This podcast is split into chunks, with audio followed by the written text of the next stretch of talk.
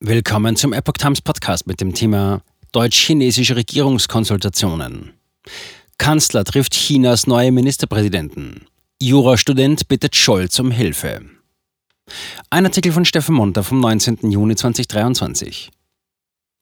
Zum ersten Mal ist Chinas neuer Ministerpräsident seit März Li Qiang zum Staatsbesuch in Deutschland. Wo auch immer Chinas offizielle Delegation hinreist, dort wird die Öffentlichkeit auf die Menschenrechtslage aufmerksam gemacht.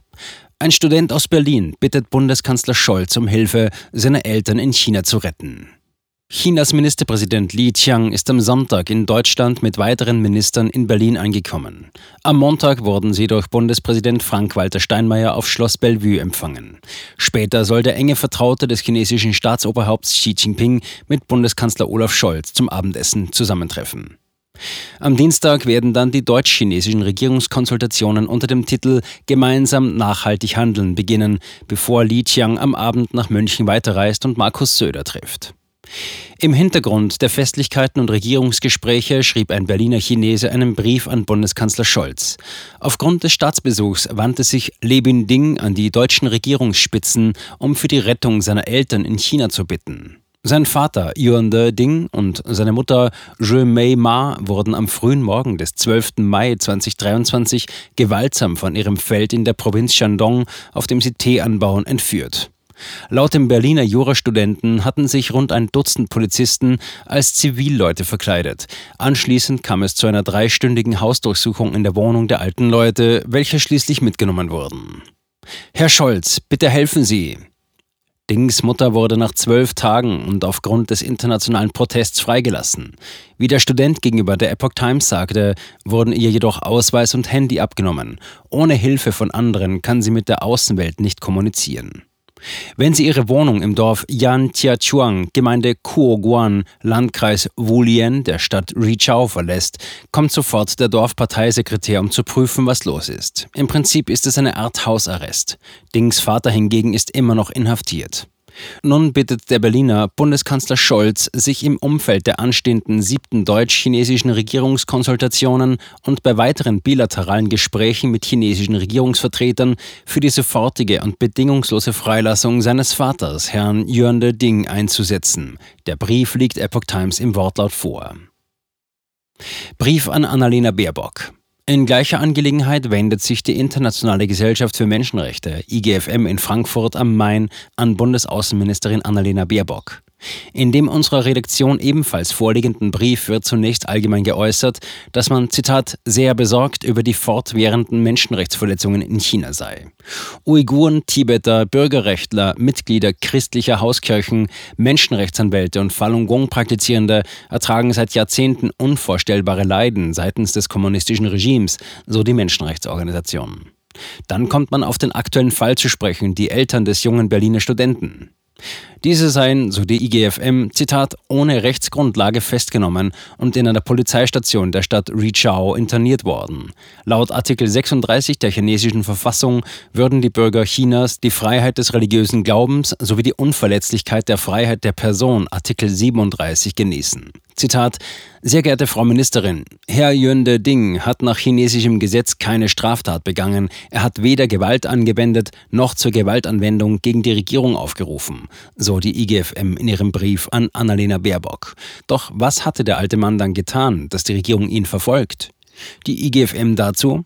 Er hat lediglich von seinem international verbrieften Recht auf Glaubensfreiheit Gebrauch gemacht. Zitat Ende. Irende Ding und seine Frau praktizieren beide die vom kommunistischen Regime verbotene Meditationspraxis Falun Gong. Drohende Gefängnisstrafe wegen Protestbriefen. Wie die IGFM schreibt, wurde Lebins Mutter erst aufgrund des, Zitat, sofortigen Einsatzes ausländischer NGOs und diverser Anschreiben der Internationalen Gesellschaft für Menschenrechte an den chinesischen Botschafter in Deutschland, an das chinesische Außenministerium sowie an die Parteisekretäre der Provinz Shandong und der Stadt Richao freigelassen. Ihr Ehemann Yuan Ding sei jedoch immer noch inhaftiert und vor zwei Tagen in ein Untersuchungsgefängnis verlegt worden. Seiner Ehefrau sei mitgeteilt worden, dass man ihn zu einer Gefängnisstrafe verurteilen werde, schreibt die Menschenrechtsorganisation.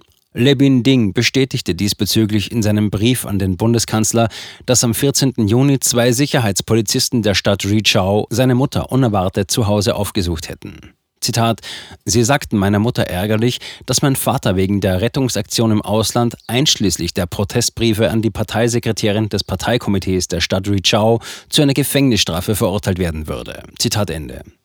Mediales Schweigen angesichts der Gewalt. Die IGFM verweist darauf, dass laut Berichten der World Organization to Investigate the Persecution of Falun Gong und Minghui.org anlässlich des 31. Weltfalun Dafa-Tags am 13. Mai in Richau, der Stadt, in der Lebin Dings Eltern leben, mehr als 40 Falun Gong Praktizierende rechtswidrig inhaftiert worden seien.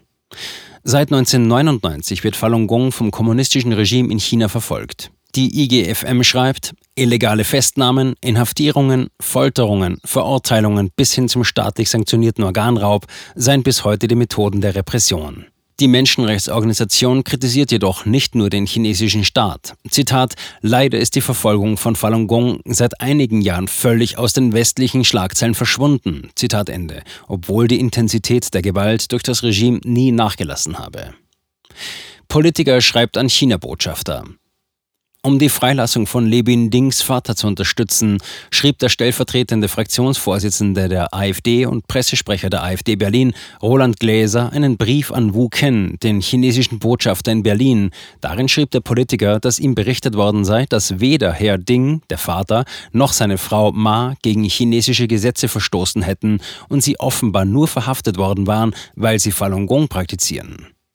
Gläser erinnerte den Botschafter daran, dass die seit fast 24 Jahren andauernde Verfolgung von Falun Gong in China gegen die allgemeine Erklärung der Menschenrechte der Vereinten Nationen verstoße. Im vorliegenden Fall des älteren Ehepaars seien die Artikel 2 Freiheitsrecht und 9 Verbot willkürlicher Verhaftungen verletzt. Der Politiker fordert von dem Funktionär, Zitat, nach der Frau nun auch den Mann wieder freizulassen und beiden einen Reisepass für die Einreise nach Deutschland zu ihrem Sohne auszustellen. Zitat Ende. Gläser bat den Botschafter um weitere Informationen zum aktuellen Sachstand und kündigte zudem an, den Fall auch weiterhin zu beobachten.